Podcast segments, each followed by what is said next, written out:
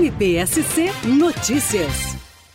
Nesta semana foi publicada a sentença em que a Justiça Eleitoral condenou quatro pessoas pelo crime de corrupção eleitoral. Os crimes ocorreram na eleição de 2020 de presidente Castelo Branco, eleição para prefeito e vice-prefeito, em que se constatou que algumas pessoas elas ofereciam dinheiro ou outra vantagem para os eleitores para que eles não comparecessem à eleição, ou seja, eles compravam a abstenção dessas pessoas. Assim, essas pessoas apresentavam depois da eleição a justificativa pelo qual elas não compareceram e então estava comprovada a corrupção eleitoral e eles poderiam receber o dinheiro que havia prometido.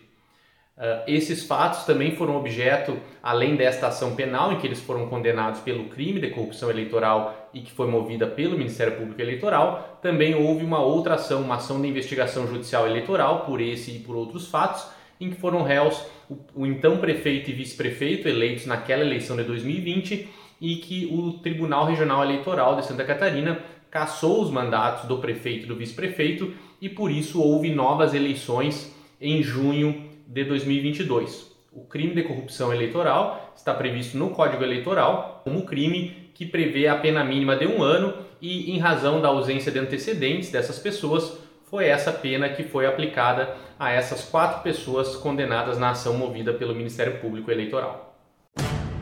MPSC Notícias, com informações do Ministério Público de Santa Catarina.